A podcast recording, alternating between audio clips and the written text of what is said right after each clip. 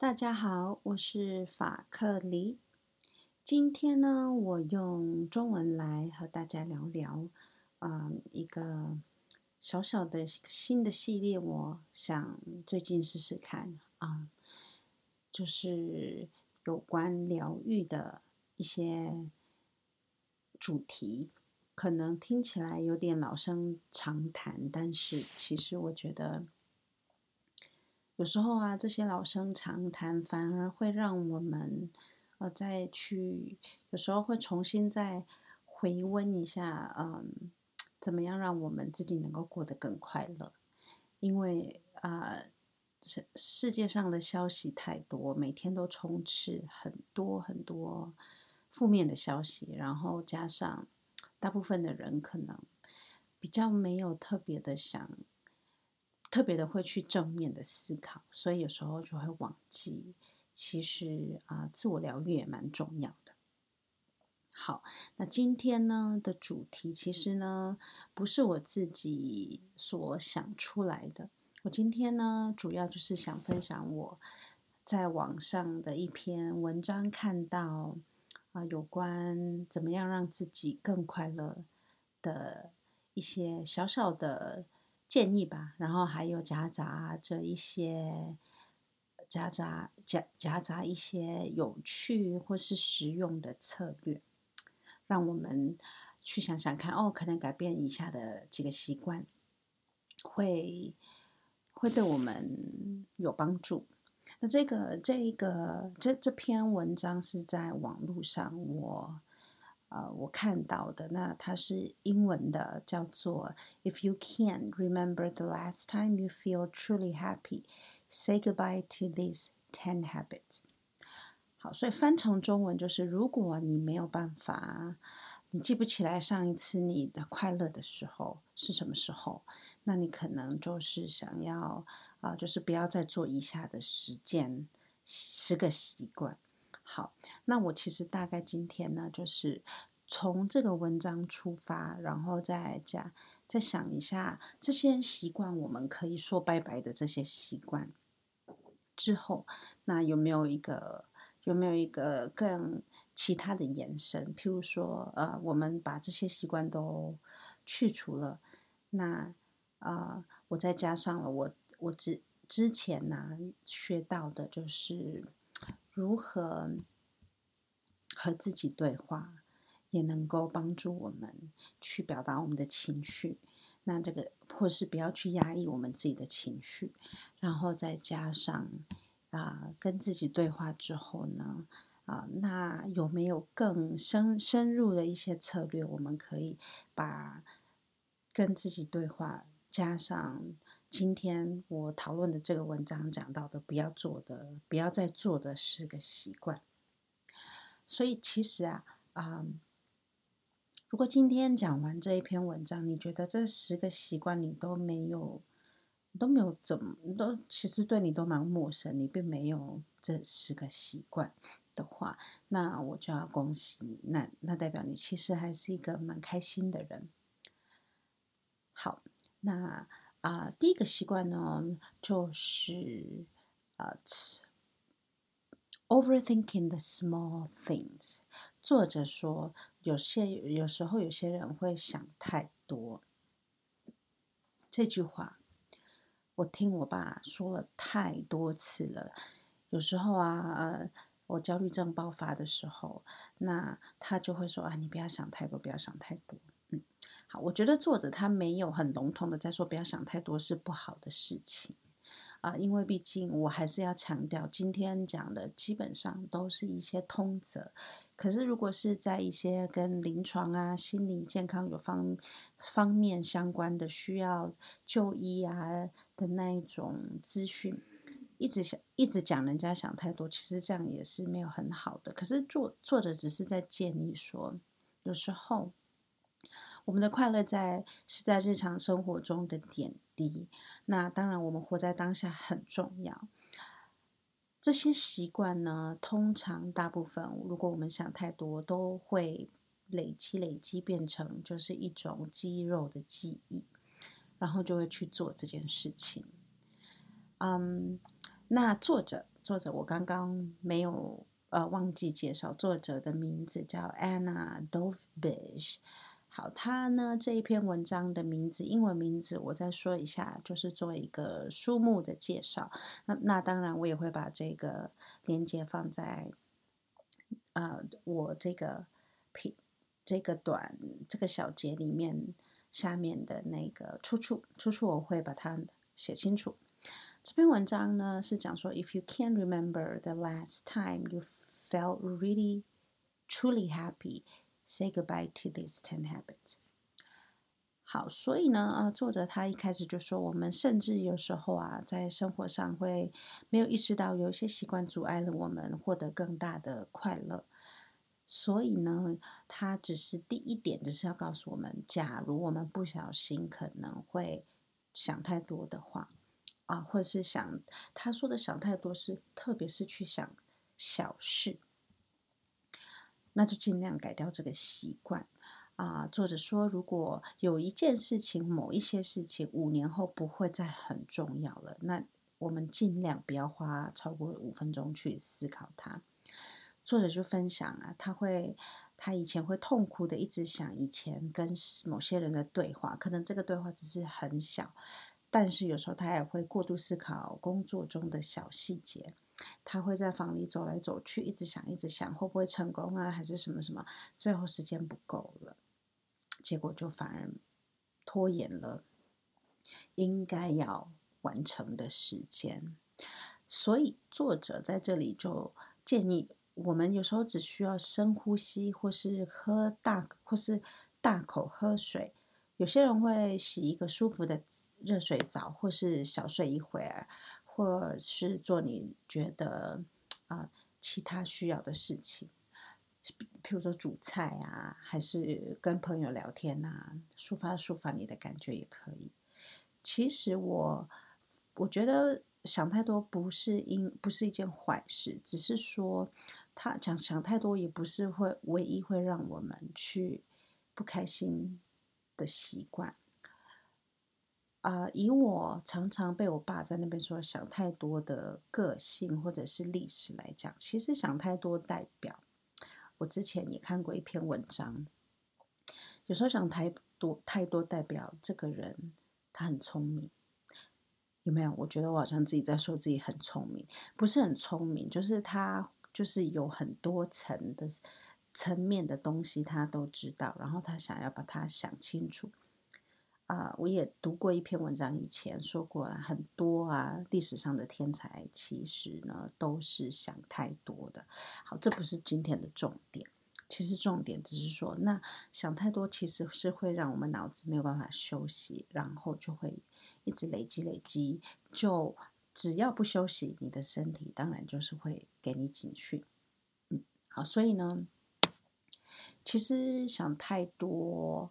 工作的时候想太多，该想太多的时候也可以，但是我们不要一天二十四小时都想那么多吧，对不对？我觉得这应该是作者的意思，或者是我自己加油添醋的意思。总之，以我自己人生的经验来讲，啊、的确，以前我想太多是会给我自己，呃，会导致我焦虑的。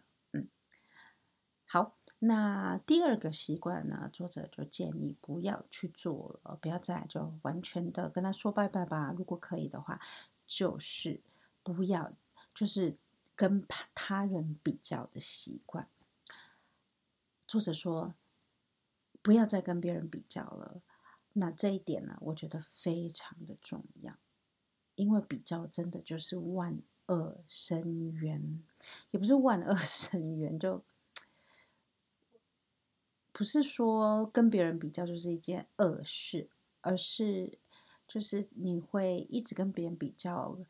啊、中文不是说有一句话叫“比上不足，比下有余”，或者是比来比去都不知，嗯，就比到自己不开心这样。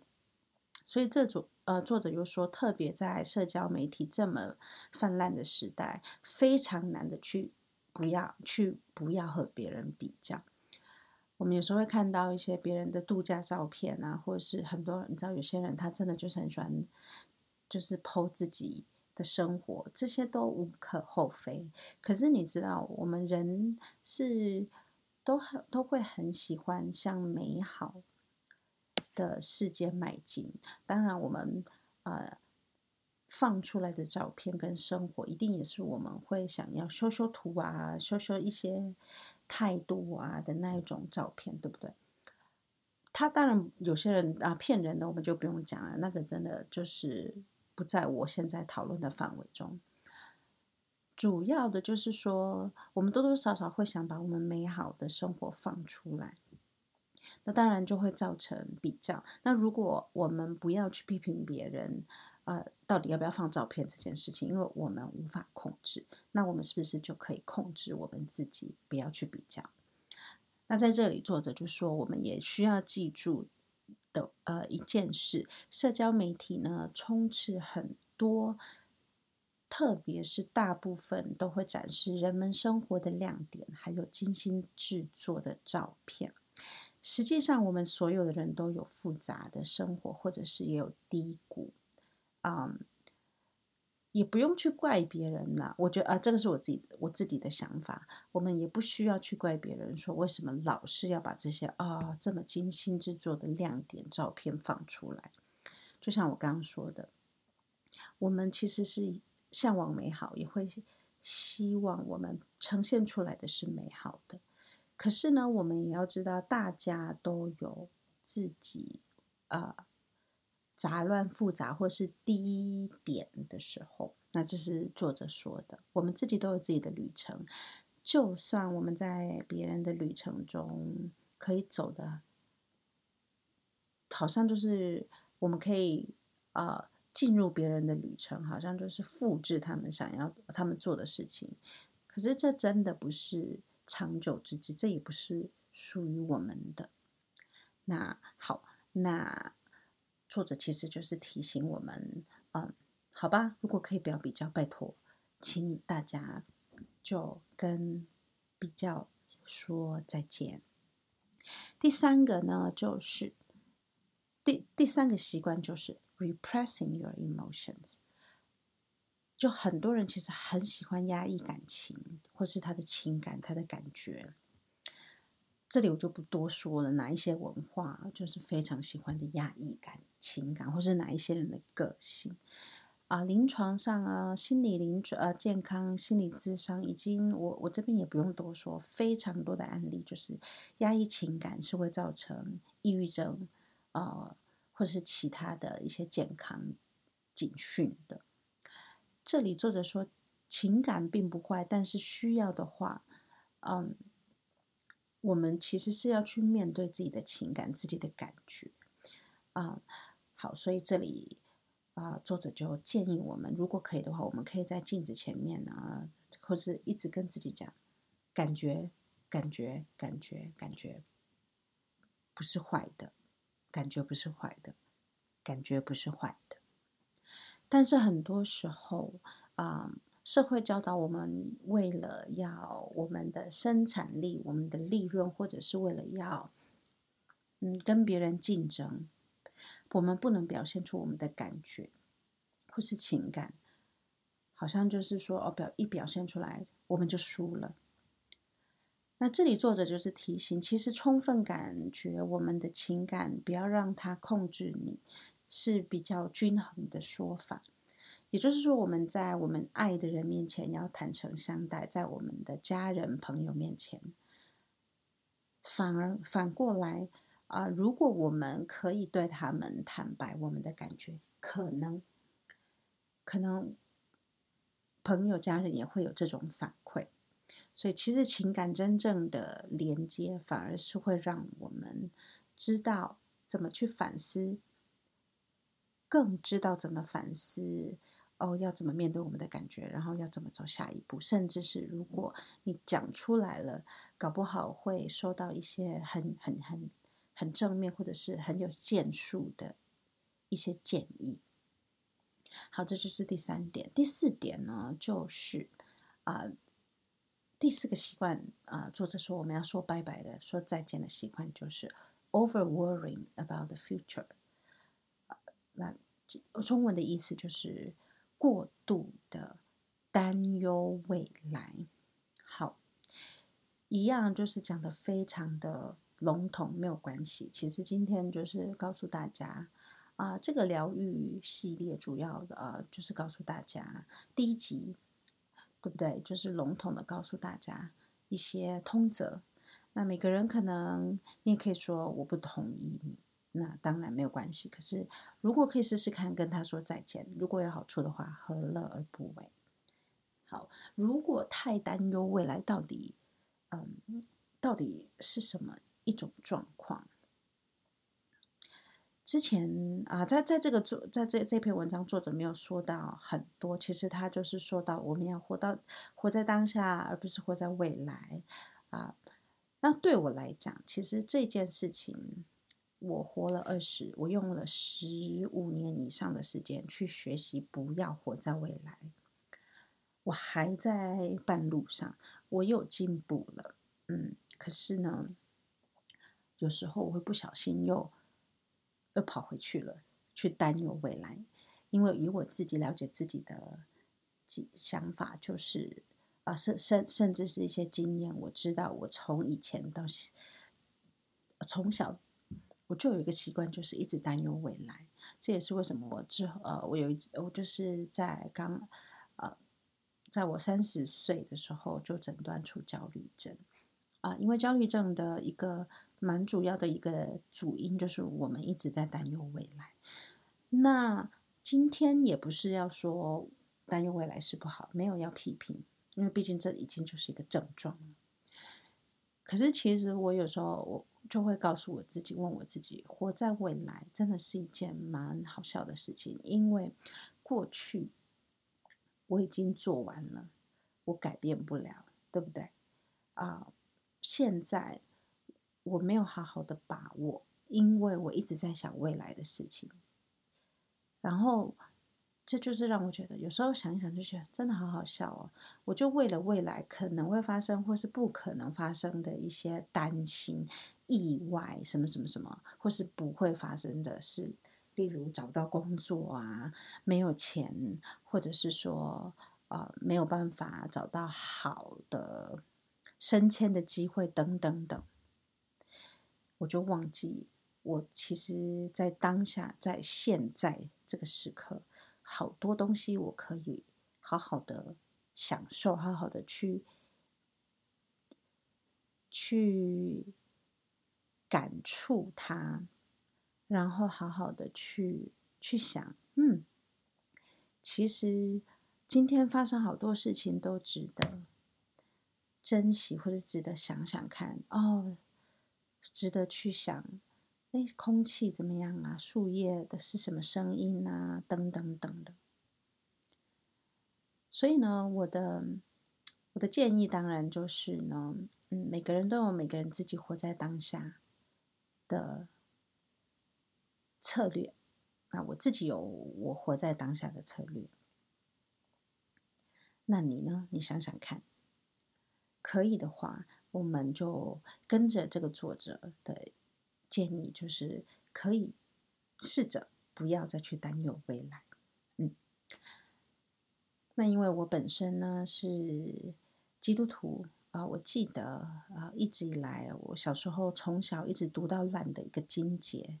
就是在圣经里面就说了一句话，就说你们任何一个人有有没有办法，因为担忧任何一刻，所有一件事情，让你的生命能够再增长一岁，或者是再再加长一点。我是在换句话说，很重要，对不对？担忧未来，嗯，可不可以让你的生命？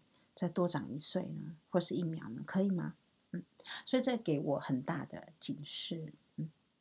好，再来呢，第五点，第五点，我很快的呢，第五点、第六、一第五点到第十点，呃，我就是用作者他的总结来跟大家做一个小小的建议。作者说呢，啊、第五个习惯就是 letting technology control you。让科技控制你的生活。作者说，可以的话，跟他说拜拜。第六点，neglecting your passions，就是忽略了你真正真正有热情想做的事情。那这里就是说，很多时候我们会身不由己，想要呃必须要做一些事情，对不对？可是我们要不要完全的，就是都做我们没有热情的事情？那其实蛮痛苦。那当然，你的你就会变得越来越不快乐。第七点，staying in your comfort zone，啊、一直留在你的舒适区、舒适圈里面。这个呢，作者说你也尽量说拜拜吧。当然没有要你马上就是赶呃跑，完全跳脱你的舒适圈。例如就，就假如你是现在是住在台湾，你就可能到另外一个国家，北极吧，北极北极去住。哎，北极不是国家，好，我讲错话。嗯，另外一个地方，北极或南极去住，那这个就是有一点极端，慢慢来嘛，对不对？我们就是跨出去，总是要有适度的、适度的挑战。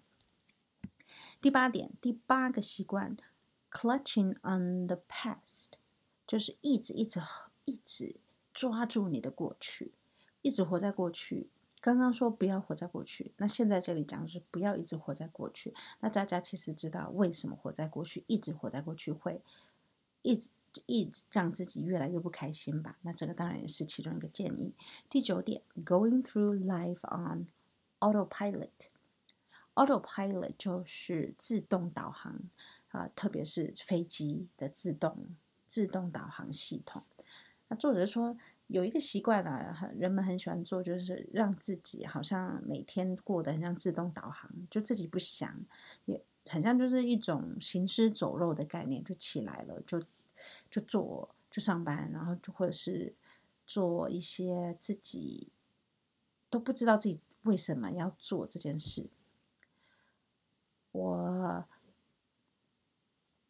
我在其实我十十这一两年真的好很多。其实这几年来，我一直都在自我疗愈的过程中，发现我自己、呃，有时候就是会真的会变 autopilot，忙不知道在忙什么，永远都一直说我很忙，我很忙。其实我是真的很忙啦，就啊呃，读博士班之前一直都在准备。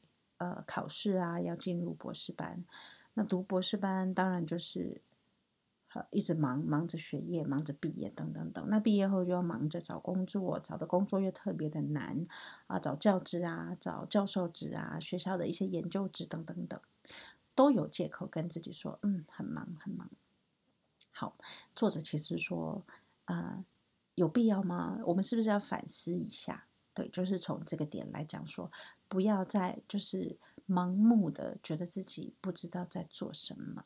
嗯，好，第十点，最后一点就是一个习惯，我们也要说再见，说拜拜的。Focusing on the negative。好，这一点就是呃，一直专注聚焦在负面的东西上面。有些时候，我们的生活可能真的就是很难不去。让我们觉得一直去想负面，或者是很难让我们不去变得很痛苦，因为受苦毕竟还是呃社会大众必定要经过的经验。那这里呢，我觉得作者这十点讲得非常的笼统。那我当然能够了解，有一些听众会说，你讲得太简单，做起来很难。嗯。没错，我同意，所以这我我我才会说这是一个建议。但是呢，我今天再分享一个小点，就是有关一直专注在负面情绪。我从脑科学、脑神经科学我读过的，或者是我听别人说过的，关于脑神经科学对处理我们的负面的情绪的这件事，好了。很多时候，呃，以前年我比较年轻的时候，我常听人家说要正面思考，正面思考。那我以前就觉得这个真的是 cliche，cliche 就是陈腔滥调，英文的陈陈腔滥调。大家都想正面思考，可是我们的生活就是这么这么苦啊，怎么正面思考，然后听起来就很像是，嗯，就是觉得不着边际，在天空飞的东西，对不对？但是呢，脑神经科学真的就是有说到，有时候呢，我们的脑其实吸收什么，吸收你吸收到的就是你会一直在你的潜意识里觉得你应该会变成的面相，所以你吸收越来越多的负面情绪，然后你一直同意这个负面的一些思考或是词词语，渐渐渐渐你的习惯会导向那边，然后呢，脑的记忆，我们的脑的记忆是非常有趣的。记忆其实它它是会骗人的。你如果越来越多，一直都在累积，呃，譬如说某一些资讯的话，渐渐渐渐，你的记忆就是会留着那个资讯的片段跟连接。所以有关负面的，负面就会越来越，它的连接就会越来越强。所以呢，其实你呃要重新学会正面思考，或是你其实一直以来都已经正面思考，那很好。但但是有方法可以重新学会正面思考，就是先去从你的脑中的记忆去累积正面的想法，正面的想法之后，嗯，慢慢慢慢你的习惯会变成那个方向，你的人生可能会因为你的习惯累积，呃。就很像蝴蝶效应一样，你的小动作从小开始累积产生的涟漪效应，效应就是会往正面那个方向。当然，它不是二元的，它可能是多元的，就是它不一定只是正面或负面，它一定有很多中间的复杂的交界处。好，这里呢就不多说，因为呃，主要这。这个只是我自己的解释，那作者其实在这一篇文章没有讲太多。嗯，好，那看完这篇文章，我其实就想到，嗯嗯，其实呢，作者他说的一些一些点，大部分呢都和呃和怎么怎么样和自己对话，怎么面对自己的情绪有关。那和自己对话是一种很重要的心理技巧，它与世界呃所有刚刚讲的习惯都有密切的关联。嗯，我们与自己对话的时候，在某种程度上是在检视自己的内在世界，而且要试图了解我们的情感和想法。所以我在这里呢，就跟大家分享一下最近这几年我自己在自我疗愈的过程里面呢。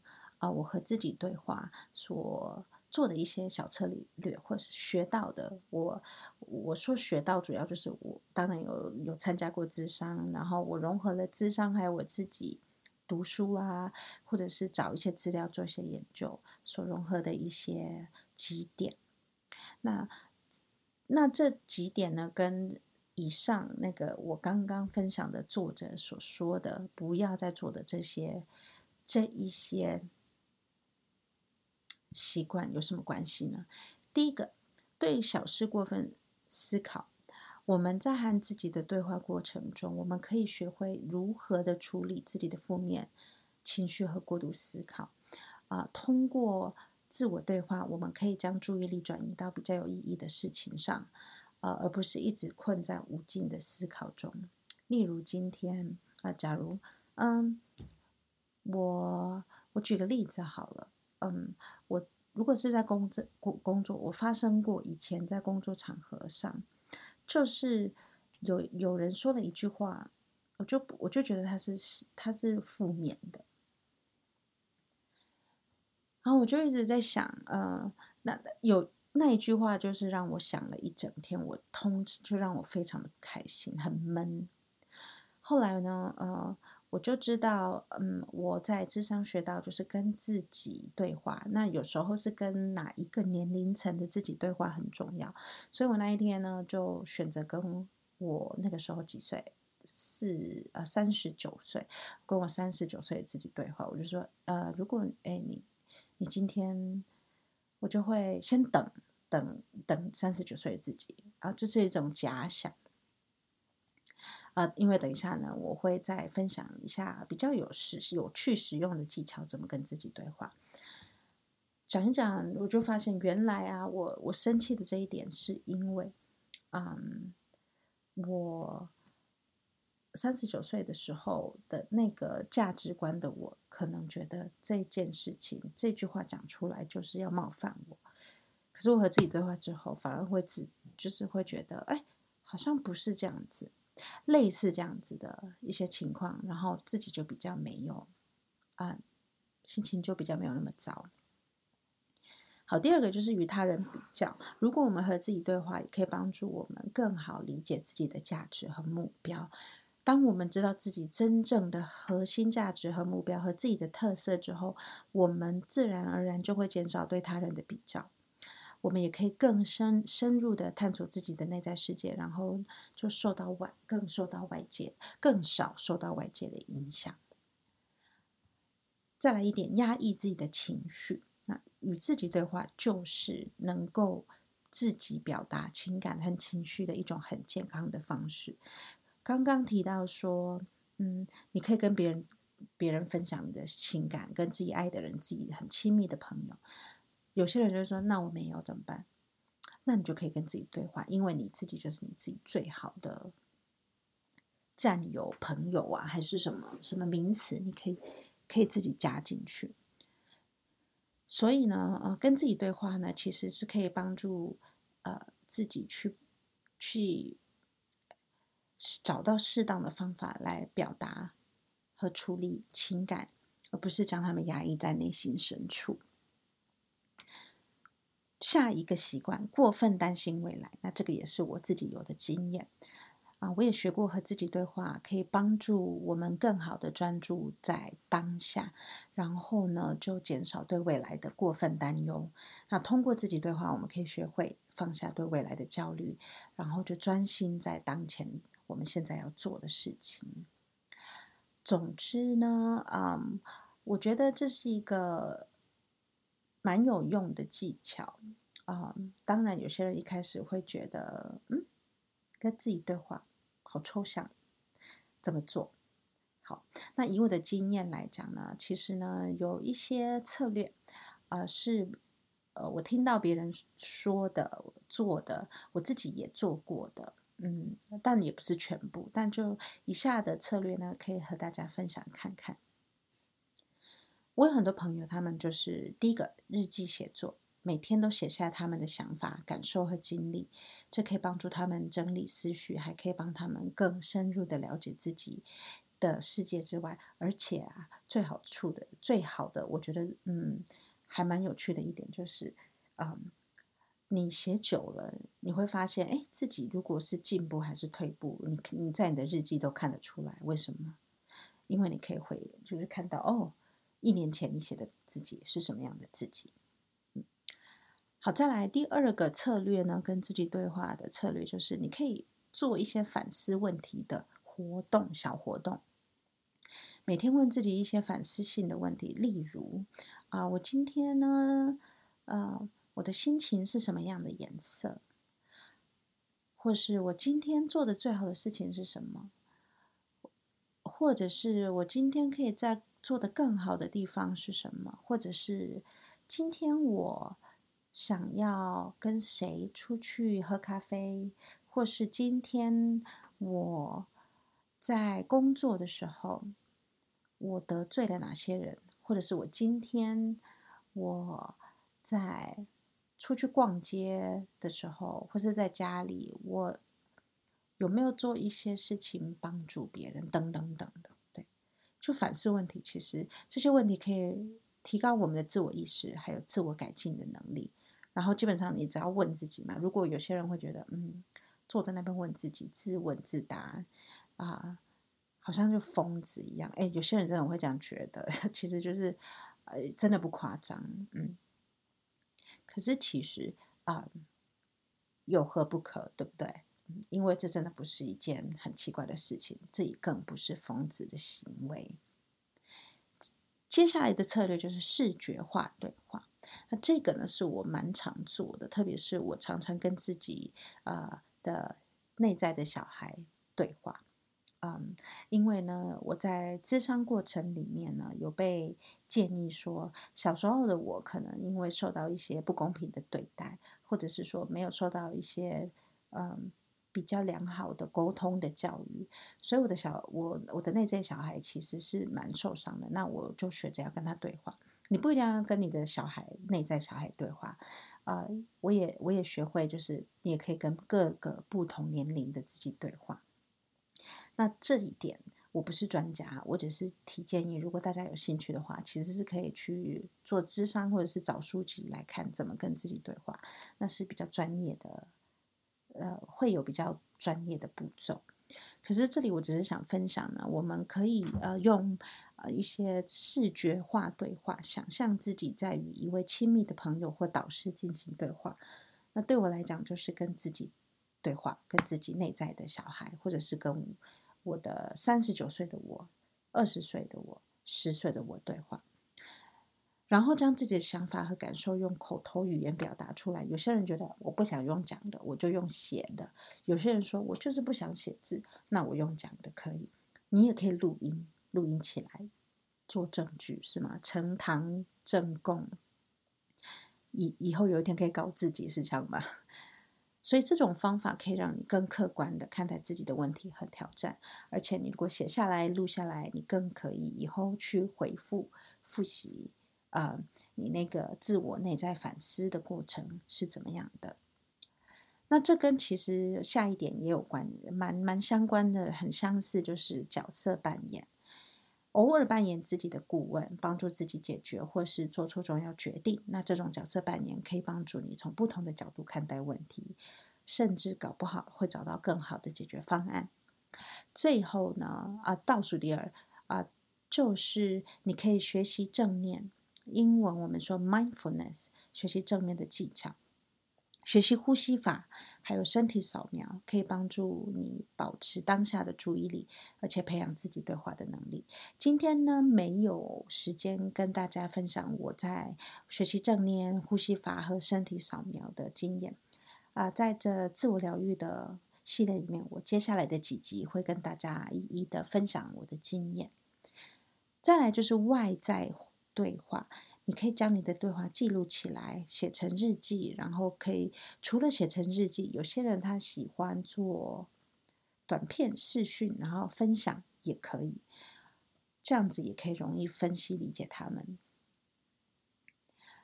那如果你觉得你想要再将视觉化的对话更深入一呃更深一层，加入呃另外一个技巧，就是我也曾经学过的，其实有关。倾听的技巧，和自己对话就是听自己的技巧，对不对？当你在进行视觉化对话的时候，你如果能够加入真的听别人的策略，你可以进一步的帮助你用不同的角度来理解自己的问题挑战，甚至是听到别人的问题挑战，或是他们对你的批评。所以呢，有可能一样，你可以就是想象呢，你在跟一个专家。或是一个很有智慧的人，或是甚至你欣赏的一位历史人物、一位作家、一位老师对话，那在他们的对话里面，把它视觉化，然后去倾听你自己跟这个你的假想的角色，甚至是你自己的角色去对话，嗯，就想象自己在一个虚构的角色里面进行对话，对自己比较没有。危险性，因为虚构呢，就是你感觉你会比较疏离一点，所以可以慢慢慢慢的循序循序渐进。那这个角色代表着你的内在需求、担忧、恐惧，所以呢，这呃用虚构模拟的角色去对话，会让你更有建设性的方，用那个更有建设性的方式来与这个角色对话。我当然就是大概很快的，就是讲完，嗯，我们可以自我疗愈的一些通则啊。接下来我在接下来的几集有机会的话呢，就跟大家分享一些其他的一些比较细节的地方。那今天就说到这，我们下次见，拜拜。